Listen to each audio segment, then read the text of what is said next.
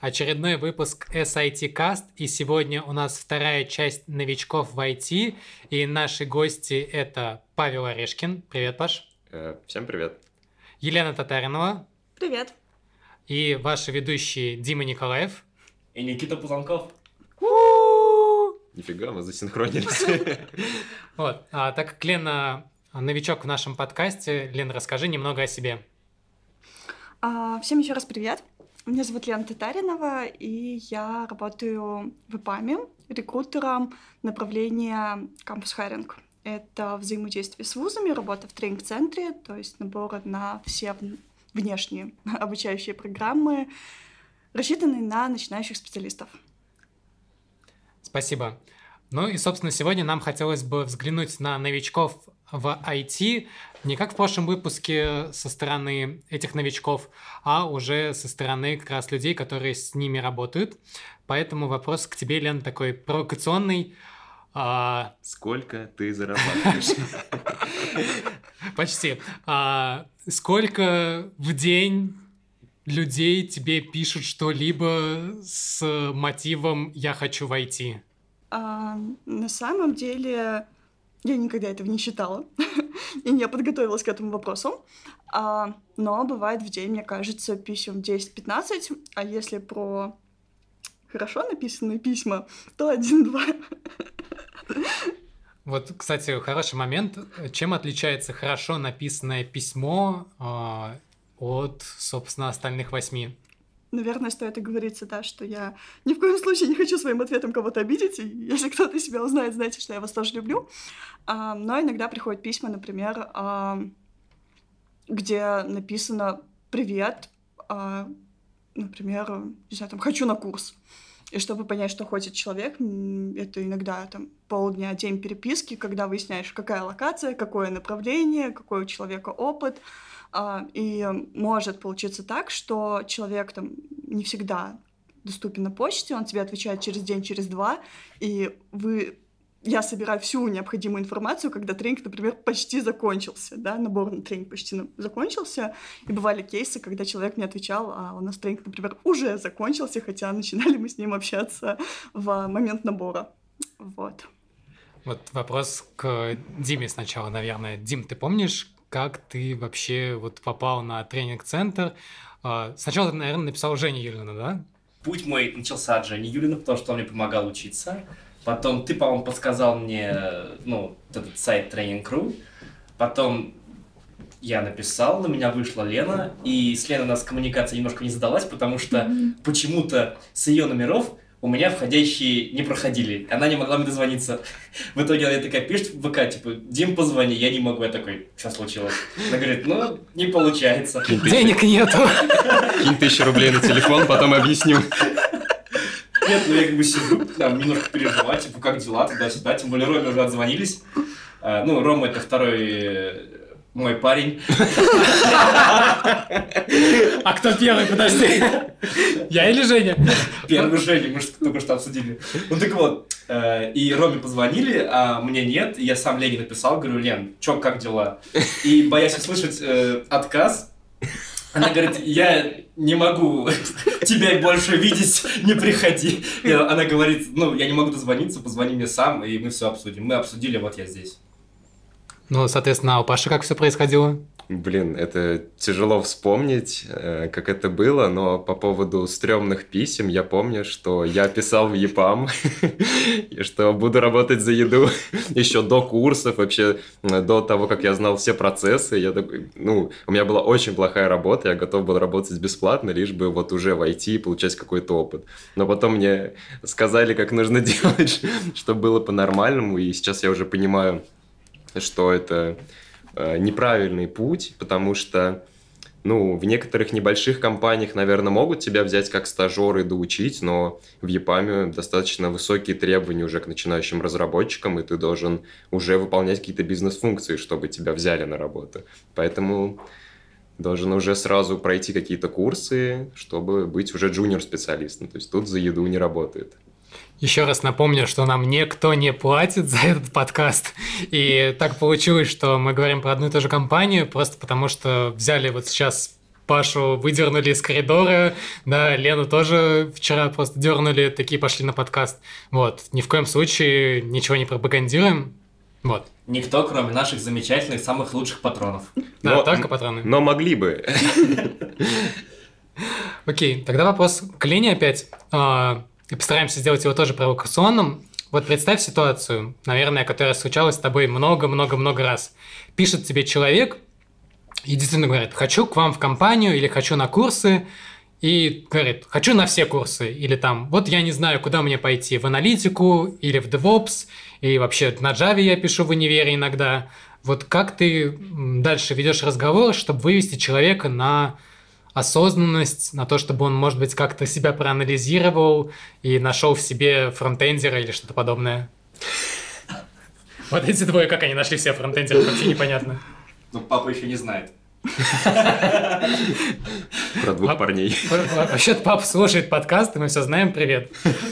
На самом деле, я, наверное, тоже очень сложно ответить, потому что бывают абсолютно разные кейсы. Да, например, человек может сказать, что ему очень нравится, да, там смотреть на процессы, на бизнесовую часть, да, ему очень нравится коммуникация с людьми, знаю, у него там был какой-то небольшой технический бэкграунд, и он подал заявку на DevOps тренинг или на Java тренинг, да, ну, и когда человек тебе рассказывает, я ему такая, М, слушай, у нас есть тренинг по бизнес-анализу, может быть, тебе это там, ближе, интереснее, раз а, в части о себе ты очень много, да, затронул а, каких-то скиллов, которые больше, наверное, применимы в бизнес-анализе. Вот, да, и тогда человек такой, хм, я не знаю ничего про бизнес-анализ, да, и мы начинаем какую-то другую коммуникацию, где я ему скидываю там материал для изучения, требования, какие-то презентации, которые у меня есть, которые мы читали на каких-то ивентах, да, и человек берет паузу, я его ставлю со своей стороны на холд, да, там, на Java тренинге, и он какое-то время там сам думает, варится и принимает какое-то решение и приходит ко мне с ним. Вот. Если человек подал заявку на все тренинги, да, э, наверное, первое, что я скажу, нет, это работает не так. Расскажу немного про тренинг-центр, про специфику работы тренинг-центра. Дальше будем с ним выходить на то, где у него больше опыта, чем ему было интересно заниматься, да, какой у него предыдущий бэкграунд, и уже разговаривать от этого. Вот, тебе провокационный вопрос к ребятам. А вообще не жалеете, что пошли именно на фронтенд, а не куда-то в другое место? Вот, Дим, ты не жалеешь? Но каждый раз после каждого этапа мы приходим в бар, и фронтендеры — это самые веселые ребята, которые берут самые радужные коктейли, а бэкендеры, они такие сидят, короче, с крепкими напитками или с черным чаем. Поэтому нет, я, я вообще ни разу не жалею, мне нравится. Дима не жалеет, но жалеет команда, которая с Димой работает, что выбрал фронтенд. Ну, ну Паш, я... давай, отвечай за базар. Это так, интересно, значит. Но я не жалею, мне всегда было интересно какая-то визуальная работа, и, наверное, если бы не фронтенд, я бы пошел больше в какую-нибудь дизайнерскую штуку, потому что мне нравится видеть результат, и, наверное, это такая банальная причина, почему многие идут во фронтенд. Ты что-то делаешь и видишь результат. Ну, я вот на самом деле за себя скажу, что я попал тоже через фронтенд в IT, потом ушел в Java, а теперь вообще менеджер и уже в индустрии сколько лет 8-9, но до сих пор понятия не имею, чем хочется заниматься там через полгода, год. А, и я прекрасно понимаю людей, которые сейчас вообще даже ничего не пробовали, да, то есть я хотя бы что-то пробовал. И понимаю, как бы, их сомнения и все прочее, но иногда нужно переступить и решиться. Вот э, опять к Лене провокационный вопрос. Были ли у тебя ситуации, когда человек там, после разговора с тобой или после каких-то обдумий все-таки подается на тренинг, и происходит какой-то негативный момент. Например, его не зачисляют на этот тренинг, или он, пройдя этот тренинг, не попадает на работу, или он в момент прохождения тренинга понимает, что это вообще все не то, это все не то, чего он хотел, или просто ногу ломает, я не знаю. Потом приходит к себе и говорит, Лена, вот ты мне посоветовала, а теперь так-то, и вообще вот ты виновата. Все из-за фронтенда. Да. Жиза. Да, вот как, как вот есть негатив какой-то, вот негативный фидбэк, какие-то обвинения в том, что ты дала неправильный совет или что вот из-за тебя что-то у человека не получилось? Um, ну, за два с половиной года, что я работаю, у меня не было ни одного такого кейса. Вот. Зато у меня были очень крутой кейс. А, в прошлом году на корпоративе в Тольятти ко мне подошел молодой человек, который у нас сейчас работает дотнетчиком, и сказал, спасибо мне, что ты отговорила мне уйти в тестирование. Мы очень любим тестировщиков. Да, мы очень любим всех, но человек, который а, ну, при телефонном звонке, когда подал заявку на тестирование, я не знаю, он рассказывал об этом так, как будто это что-то неинтересное для него лично. И я ему такая, а почему тогда тестирование? Вот, и была классическая история, что он хочет сменить направление деятельности. У нас открыт набор только на тестирование прямо сейчас. Он подал заявку. Вот, я ему дала такой краткий спойлер, что через три месяца у нас будет открыт набор на .NET, и у него еще есть время почитать, поизучать. Вот, а на тот момент у него был опыт только с питоном. Вот, и он эти три месяца читал, изучал там C-Sharp.net и попал на тренинг, работает у нас дотнетчиком. Привет! Uh, возможно, ты это слушаешь. и вот у меня была такая милая личная благодарность под Новый год на корпоративе в Тольятти. Ну, это супер. А, причем я потому, что у него, наверное, был опыт с питоном, но это просто именно змея была такая, а не язык. Вот, ну ладно. А, и следующий вопрос как раз вот а, про то, что если советовать кому-то, какое направление выбрать, да, понять вообще, что человеку нужно, нужно понимать про все направления. И тебе, как, ну, в хорошем смысле, наверное, гуманитарию, да, приходится вот во всех технических аспектах разбираться, причем ну, на достаточно серьезном уровне, поскольку у тебя вот при разговоре тет -тет с кандидатом нет никакой поддержки, вряд ли ты умеешь так быстро гуглить, чтобы все суперски там отвечать на какие-то вопросы, и самое главное, задавать эти вопросы, чтобы понять уровень кандидата, да, а, его профориентацию. Вот как ты с этим справляешься? Было ли тяжело два с половиной года назад, а сейчас легче? Или все так же каждый день ты преодолеваешь какие-то челленджи?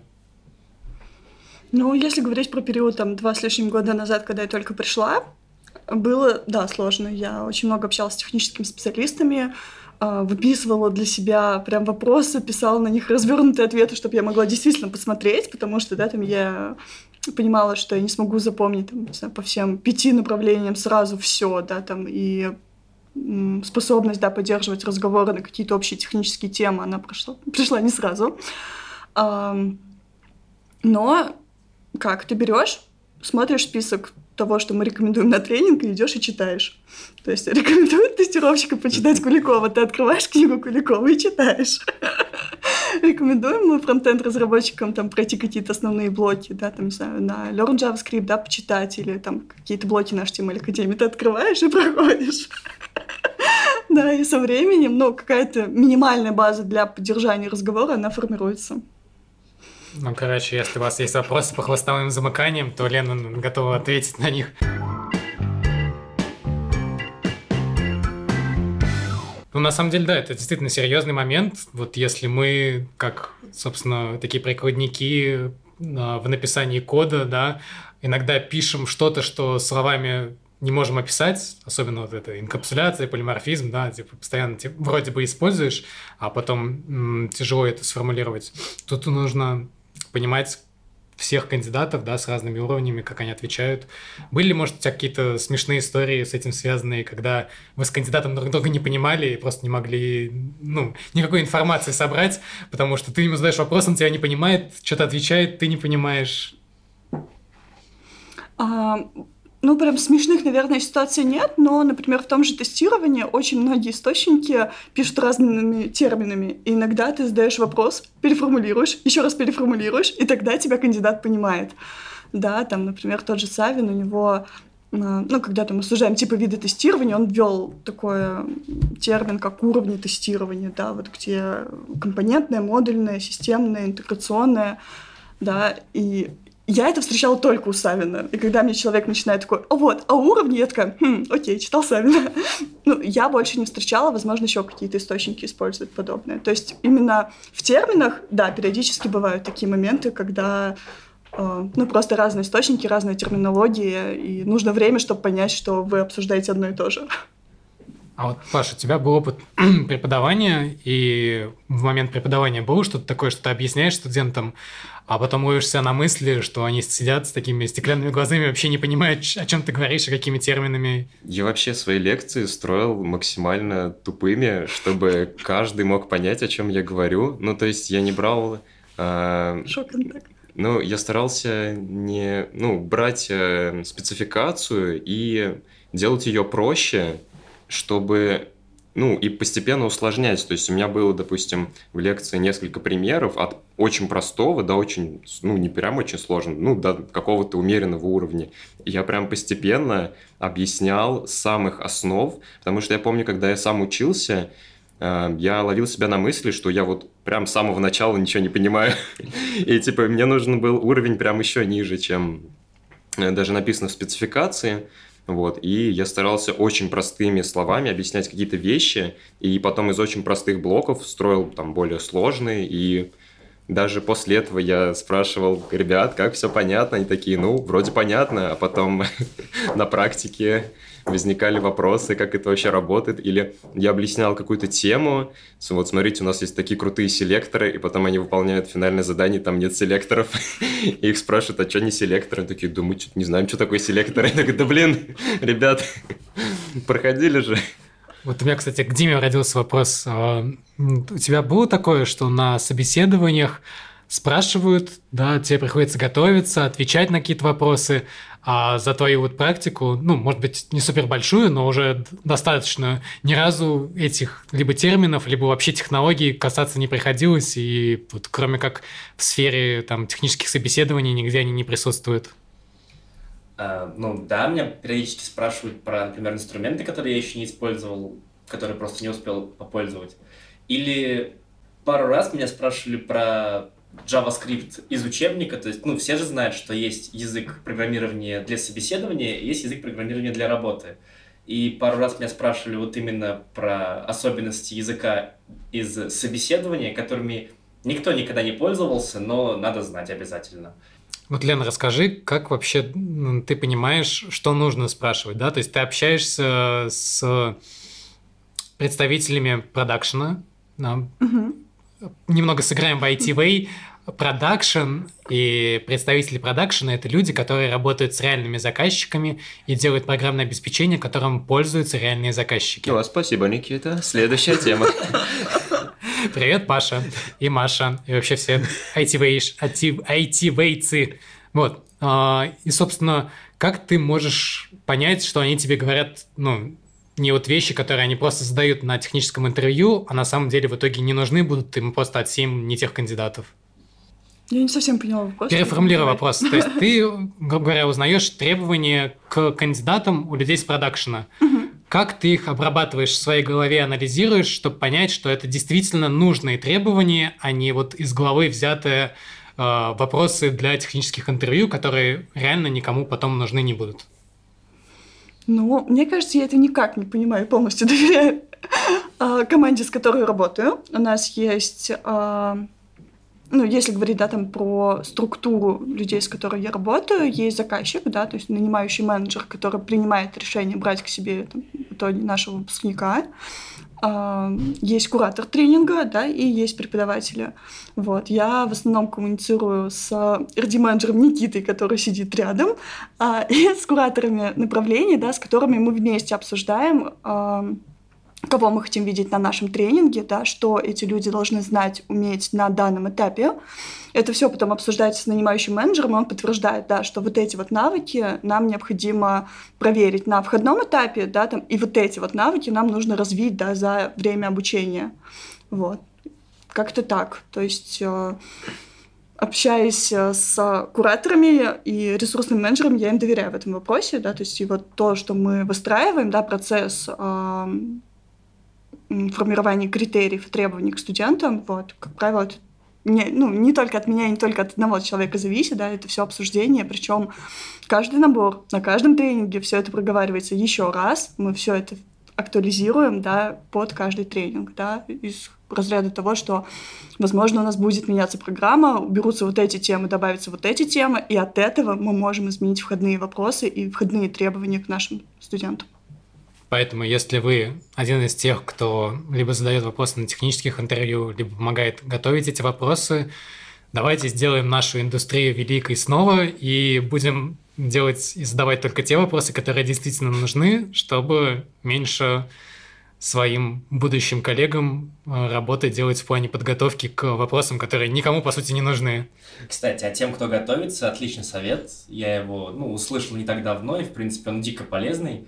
Э, не бойтесь попросить переформулировать вопрос. Потому что бывает, как вот уже Лена сказала, разные источники, разные термины, разные слова. И ты можешь знать значение, можешь знать, как оно работает, но просто так, как вы по-разному это называете, может друг друга не понять. Поэтому не бойтесь переспросить, попросить сказать иначе, как-то, может быть, чуть более развернуто, и если вы знаете, вы ответите. Давай теперь от Паши совет. Паш, от тебя какой совет и как ты вообще готовишься к интервью? Я хотел сказать про... продолжить тему про не очень умные вопросы на интервью. Меня просто забавный случай. Меня на интервью спрашивали, а как вы тестируете Redux часть приложения? И я сказал, что ну, у меня нет опыта тестирования Redux приложений, но в плане именно Redux части. И интервьюер сказал, ну, у нас нет тестов, так что все нормально. Я такой, окей. Ну, я соответствую, значит, все отлично. А вот если бы ты сказал, что, ну, я тестирую так-то и так, то сказали, извините, вы нам не подходите, мы тут не любим тесты и тех, кто пишет тесты. Мы тут этим не занимаемся, молодой человек. Не было и нечего начинать. Но вообще, когда готовлюсь, повторяю, ну, всегда, мне кажется, разработчик знает какие-то свои слабые стороны, и какие-то технологии, которые ты редко используешь, но полезно знать их в принципе. Поэтому я повторяю что-то, что редко использую. Обычно то, что ты э, используешь в работе каждый день, это ты так можешь рассказать. Лена, ты вот э, как человек, который часто проводит general интервью, можешь дать какие-нибудь советы, чтобы ребята и девчата лучше к ним готовились и понимали вообще, что это и зачем это? Наверное, главный совет ты назвал уже в самом вопросе, это подготовка к собеседованию. Вот, да, наверное, такой самый часто распространенный кейс, когда э, человек подает заявку, видит, что э, к тренингу есть требования, но еще не начал готовиться ни на одном из этапов, да, то есть он прочитал, потом со временем он подал заявку э, и планирует начать готовиться он когда-то. Вот, наверное, самое... После окончания тренинга уже. Да, наверное, самое основное, да, это быть внимательным в плане, да, там, прочтения вообще информации, да, потому что, опять-таки, самые популярные вопросы, которые возникают ко мне, они все описаны э, уже, да, там, и мы очень много усилий, да, прикладываем к тому, чтобы шарить и делать процесс там максимально прозрачным, да, то есть там, 99,9 вопросов, которые мне задаются, да, ответы на них есть, да, причем на том же тренинг-портале, в нашей группе ВКонтакте, вот, в принципе, если это все прочитать, то а, складывается такое вполне картинка, да, что такое наш тренинг, для чего это нам нужно, да, что мы а, получаем в итоге, какие есть требования, какие этапы, все это стараемся максимально шарить среди э, всех заинтересованных людей.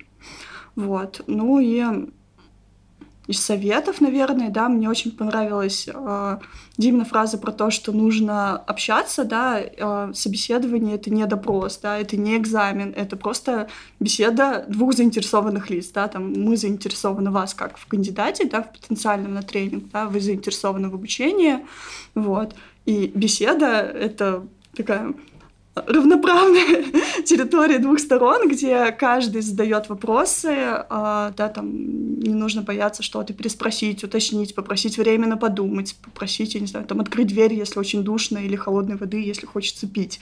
Вот, да, в целом это все может повлиять в итоге, потому что, не знаю, тебе задают вопрос, а у тебя в голове там, мне нечем дышать, я хочу воды. Голова заболела, да, и ты же не можешь соображать. Да, и вместо того, чтобы это обсудить, озвучить как-то, я, ну просто я о многих таких кейсах узнаю очень сильно поздно, когда человек у нас работает, он подходит такой, о, был классный случай на собеседовании, в общем, я там, не знаю, там также заболела голова, я ничего не соображал. Вот, и об этом я могу узнать прям не в момент собеседования, не знаю, полгода спустя.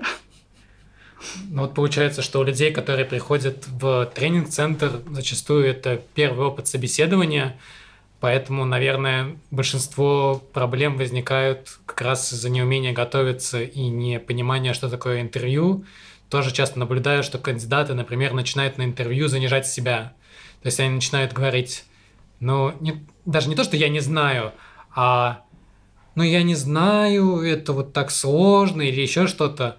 Если вы пришли на интервью, то у интервьюера нету, конечно, цели вас завалить, но у него еще, грубо говоря, там 5-6 интервью будет с другими кандидатами, которые могут проявить больше интерес в плане именно общения, в плане попыток ответов на вопросы, уточнений, да, больше заинтересованность они проявят, и у человека сложится впечатление, что они больше знают, да, и это может быть не совсем так, вы можете просто стесняться отвечать на какие-то вопросы, вы можете думать, что э, вы ответите сейчас э, какими-нибудь терминами, которые вот э, ну, прозвучат глупо, да, и из-за этого вас плохое мнение составят. Нет, то есть интервьюер, если вы отвечаете, если вы что-то говорите, все это пытается правильно анализировать, и поэтому не стесняйтесь, да, уточняйте вопросы, что-то просите, готовьтесь, будьте проактивными, и тогда вы сможете пробиться через это там general интервью, техническое интервью, тренинг, уже выходное интервью и, может быть, получить работу. Ну да, не только hard skill ы важны, потому что Э, смотрят э, еще и на вообще внешнее состояние кандидата, как он себя ведет, э, потому что были случаи, когда человек может отвечать на вопросы, в принципе, на каком-то достаточно хорошем уровне, но он так подает себя и кажется, как будто ему вообще все это не нужно, хотя, ну, я разговаривал с таким человеком, и он сказал, что он просто волновался, и а на самом деле это выглядело так, как будто ему вообще пофигу, он так на отстань отвечал и вроде так вел себя, типа, и, ну, и были большие сомнения вообще, вот нужен ли этот кандидат, потому что, ну, сейчас придет, поработает и уйдет, и как-то это странно говорить про то, что ведите себя заинтересованными, но, не знаю, будьте живыми каким-то, задавайте вопросы, общайтесь с людьми. У меня, кстати, еще вопрос есть к вам троим потому что я собеседование пока не проводил, но я в них участвовал. И, ну, бывает довольно часто такой случай, потому что интервьюер просто, ну, спрашивает, спрашивает, спрашивает, чтобы тебя нагрузить и понять, где твой, как бы, вот, все, предел. И каком, на какой-то момент ты можешь не знать ответ, и вот есть два пути. Сказать «не знаю» или сказать «я не знаю, но давайте порассуждаем». Возможно, это вот что-то такое. И вот какой для вас вариант предпочтительнее? Чтобы человек сразу сдался, или он такой, типа, ну, я попробую порассуждать, может быть, приду к правильному решению вот прямо сейчас при вас? На самом деле, тут два момента. Во-первых, вот к тому, что Паша сказал, хотелось бы добавить, что э, отдел кадров, э, рекрутеры, интервьюеры квалифицированные, они стараются ну, не просто стараются, да, у них обязанность не быть предвзятыми и не особо отмечать какое-то поведение, но чисто психологически все равно это дает э, какой-то отпечаток, и потом технический интервью, когда будет писать фидбэк об этом человеке, он может даже и не будет задумываться особо над мотивацией человека и не напишет там, что вел себя там пассивно, не был заинтересован. Но все равно он сложит там более худшее впечатление, просто потому что мы так устроены психологически. Поэтому не стесняйтесь улыбаться и все прочее, но мы стараемся как бы абстрагироваться от этого. Но без фанатизма. Да, но без фанатизма. И, кстати, вот и переходя к Диминому вопросу, то есть иногда бывает наоборот, что люди пытаются всеми правдами и неправдами создать какое-то другое впечатление о себе. И вот он дал два варианта – сказать сразу, что не знаю, или сказать, что не знаю, но готов попробовать, типа, придумать ответ. Бывает третий вариант, и он очень часто Я тоже... знаю. Да, человек говорит, я знаю, начинает отвечать, вот просто видно, что он на ходу что-то выдумывает, вообще приплетает непонятно какие-то там космические субстанции к э, чему-то левому, вот, и с таким серьезным видом делает, типа, вот я, я не знаю, на что рассчитывают, но это не прокатывает, на самом деле, ни с рекрутерами, ни тем более с техническими интервьюерами. То есть, да, мне кажется, нужно честно говорить, что я не знаю ответа, логически мне кажется вот так. Да? И иногда если интервьюеру там не важен этот вопрос или по времени он хочет дальше идти, он скажет, окей, давай не будем этот момент подсвечивать, пойдем дальше. А иногда ему наоборот может быть интересно, как вы логически попробуете дойти. Но иногда некоторые вопросы даже так и построены, что ответ скорее всего, ты не знаешь, но хочется посмотреть, дойдешь ты до него или нет сам. И вот лично я тогда стараюсь помочь человеку, дать порассуждать, как-то, если он как-то совсем не туда уходит, поднаправить назад, вот что-то такое. Лена? На самом деле, Мне кажется, здесь ну, нужно просто рассматривать каждый отдельный случай. Например, как и сказал, я не помню уже кто, да, на интервью идут от простых вопросов к сложным, да, то есть и важно проверить там базу, насколько он ее хорошо изучил, э, ну и до какой степени дошел, да, и если, например, у человека в самом начале возникают вопросы, да, что он не уверен, да, то, конечно же, там лучше, э, ну, возможно, да, там опять-таки человек не переуточнил, да, не попросил переформулировать, и тогда можно, да, там попробовать с ним просуждать, и, ну, очень высока вероятность, что человек знал ответ на этот вопрос, но что-то там не то, не знаю, недопонял, да, там какую-то формулировку, вот. А если вопрос, например, уже какой-то со звездочкой, да, для студента со звездочкой, да, то там можно также сказать, да, там, я не знаю, давайте просуждаем, но интервьюер может сказать о том, что, типа, давай пойдем дальше, да, перейдем к каким-то более актуальным темам, потому что это не ожидалось, но человек так классно шел в этой ветке, да, в этих вопросах, что просто хотелось копнуть поглубже и посмотреть, до какой степени степени он это изучил. Вот, поэтому, наверное, здесь э, в любом случае нужно сказать, попробовать, да, сказать все время «нет, нет, давайте дальше, нет, не подходит вопрос, давайте еще раз дальше». Наверное, это не самая лучшая тактика для собеседования. Паш, ты любишь копать глубже? Я очень люблю копать, но мне кажется, вы уже достаточно исчерпывающе ответили на вопросы. Вот. Единственное, я хотел бы дополнить э, вообще, в принципе, про вопросы на интервью. А если вы проходите интервью, и вам задают вопрос, который вам кажется странным, неуместным, не из той области, и вам кажется, что, блин, что за глупость он у меня спрашивает, все равно ну, сохраняйте равновесие и отвечайте на вопросы, потому что если этот вопрос попал на интервью, значит, а, его обдумали, для чего-то он нужен, и ответ на него тоже важен. Потому что я знаю, что, например, в психологии есть такой вопрос, почему э, канализационные люки круглые, и кажется, что за бред. На самом деле этот вопрос нужен, чтобы выявить, как кандидат относится к нестандартным вопросам, каким-то странным ситуациям. Если он начинает как-то рассуждать, ну, значит, он спокойный. Если он встает и говорит, зачем вы сюда меня позвали, что это за цирк, балаган уходит, ну, стоит делать другие выводы, значит. Мне вот интересно, Дима или Лена, вы знаете ответ на этот вопрос?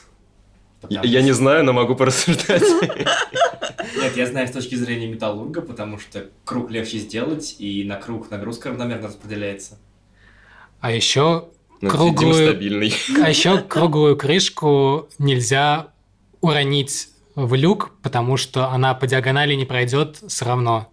То есть эти круглые крышки у люков, они просто не провалятся вниз, в то время как другой формы с углами, они, собственно, по диагонали могут пройти и свалиться вниз. Мы вам перезвоним. Вы приняты. Да, Все. металлурга. Вот я говорил вначале, что я не знаю, чем я через полгода буду заниматься. Ну вот, собственно, металлургия. Я тебе контакты скину. Да, вот ребята с завода, а я на завод.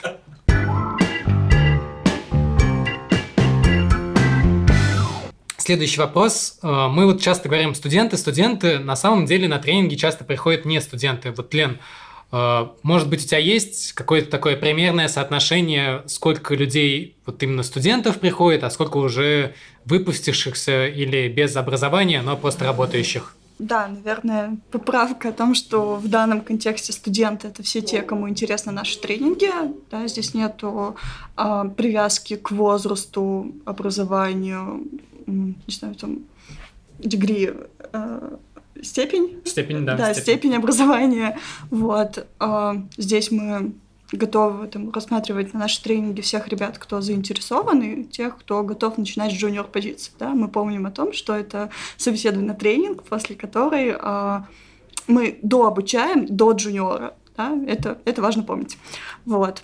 А какое-то статистическое соотношение, по крайней мере, в этом году я не делала. Но по ощущениям у нас в этом году большая часть студентов, которая прошла наш тренинг, уже давно не студенты. Да, у нас есть, например, тренинг по BI, который был летом. Там у нас из всей группы было два студента, которые заканчивали обучение. Причем один заканчивал магистратуру, одна девочка заканчивала бакалавриат. Вот, да, то есть из 10 два человека были действительно студентами. Вот, по Java второй поток 2019 года была похожая ситуация, что у нас там, кажется, было два студента. Вот. Может быть, два с половиной студента. Там было три вот. студента, и один из них как раз заканчивал и работал уже. Вот, да, то есть, ну, в этом году нагрузка такая, но на самом деле, э, наверное, с нашей стороны нету на это какого-то пристального внимания, мы не стараемся э, делать, там, не знаю, приоритет в пользу, например, ребят, которые айтишники шестого факультета аэрокоса или наоборот, да, мы смотрим на соответствие требованиям и только на это. Самарского государственного университета, хотели сказать. А, Самар... а... Просто Самарский университет сейчас. С третьей, попытки мы сделали это.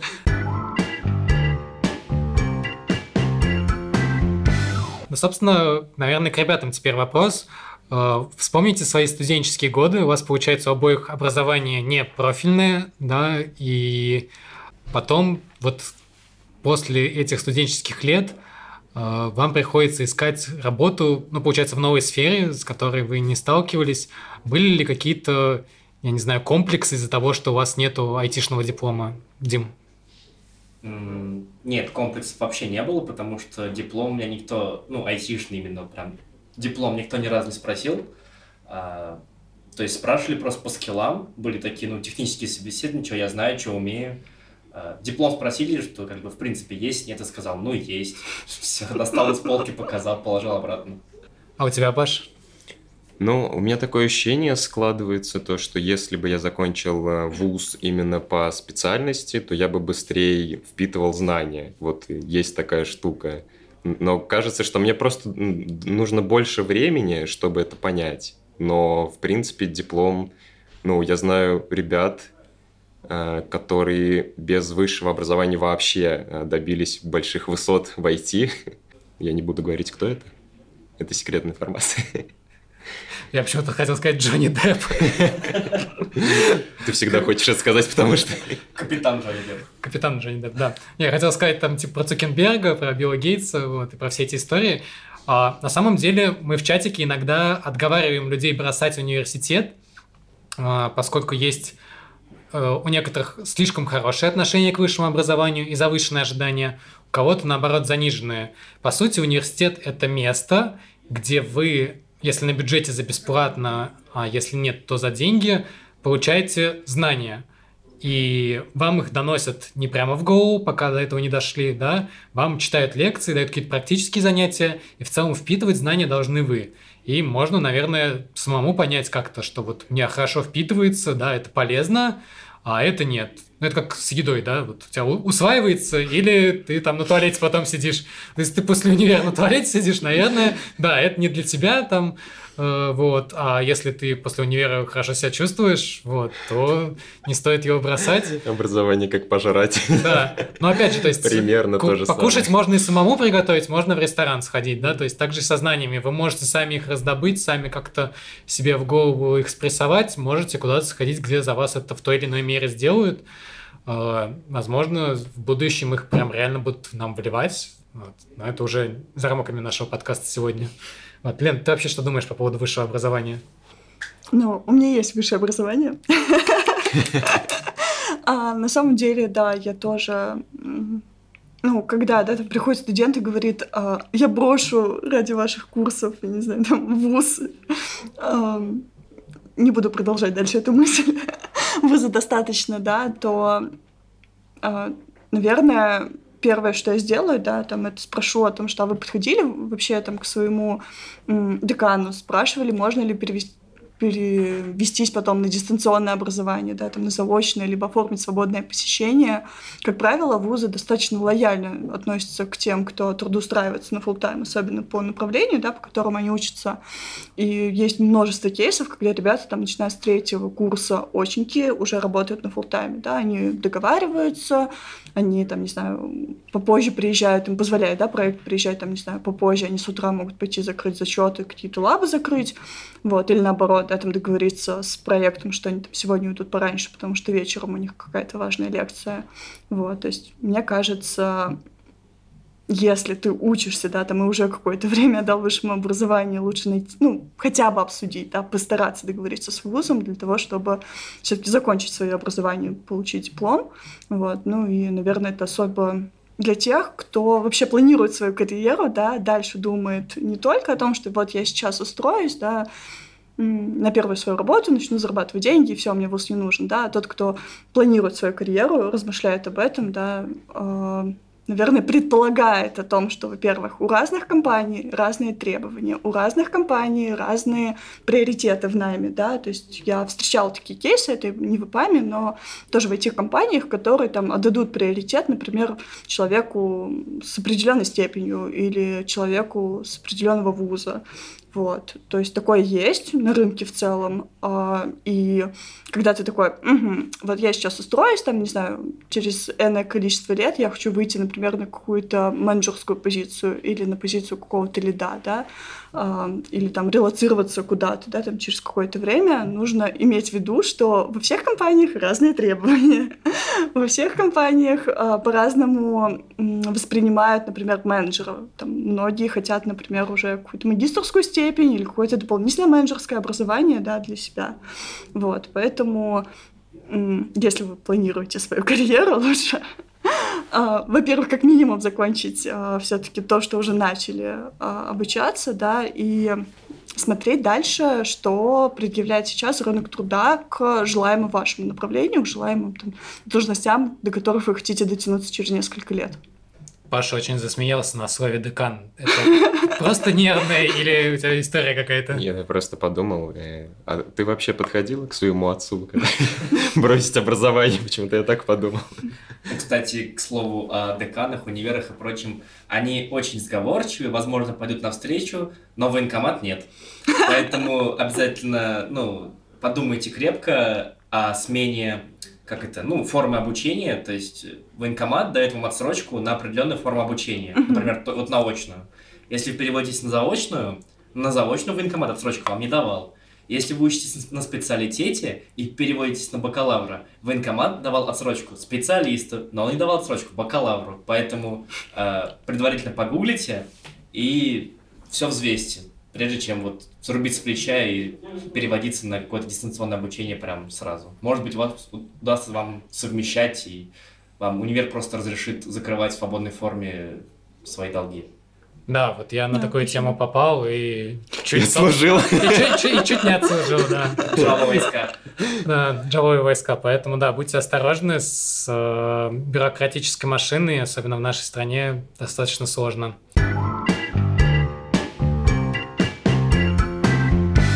В принципе, давайте постараемся сейчас дать по какому-нибудь совету э, начинающим айтишникам, да, давайте вот опять в обратную сторону с Пашей пойдем.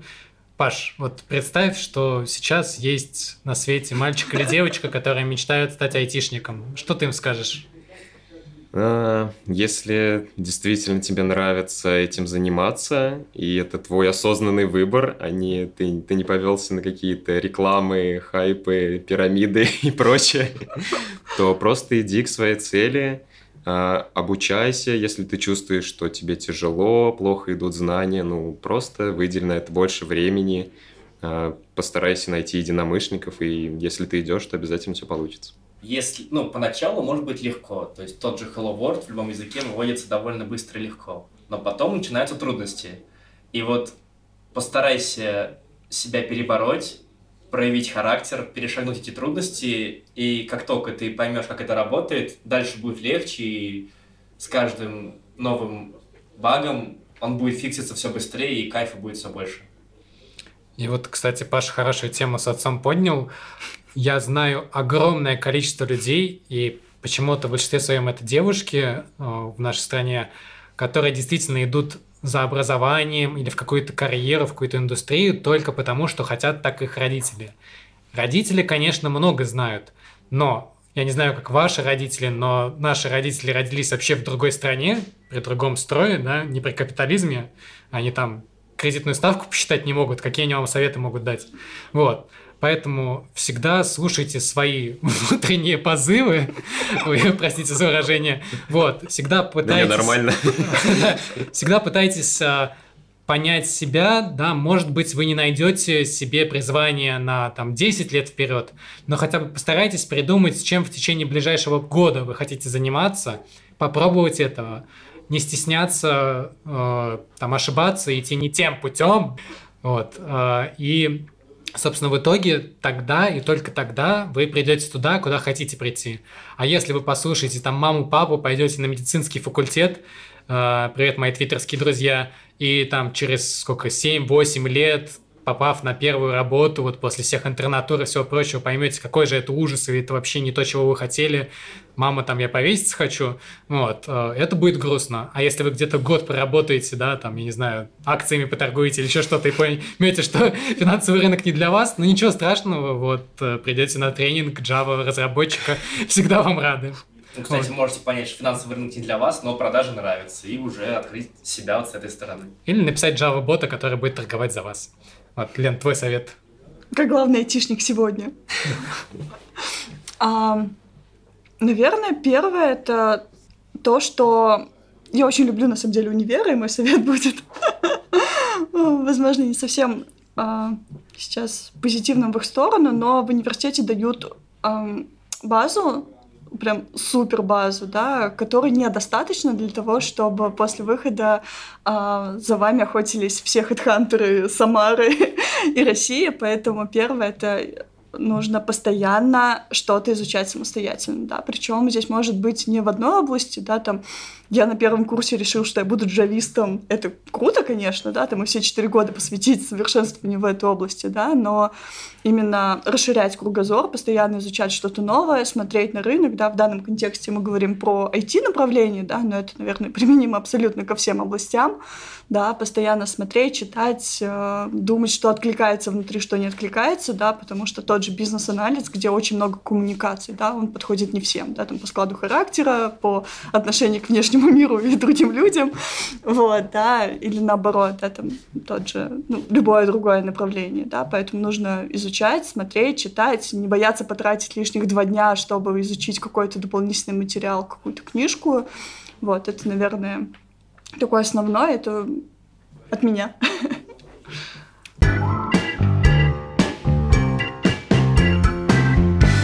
Ну и, собственно, так как это, наверное, крайний предновогодний выпуск, мы вообще мечтали его встретить с нашим Дедом Морозом с пятого этажа. Вот. Но мы тебя и Артема и других ребят до сих пор ждем на запуск подкаста, да, вы помните. Вот. А мы желаем вам в новом году проводить старый год. Писать хороший код. Радоваться жизнью. Да. Так, давайте перепишем. Но в целом, да, встретимся в 2020-м. Всем пока. Пока, ребят. Пока-пока.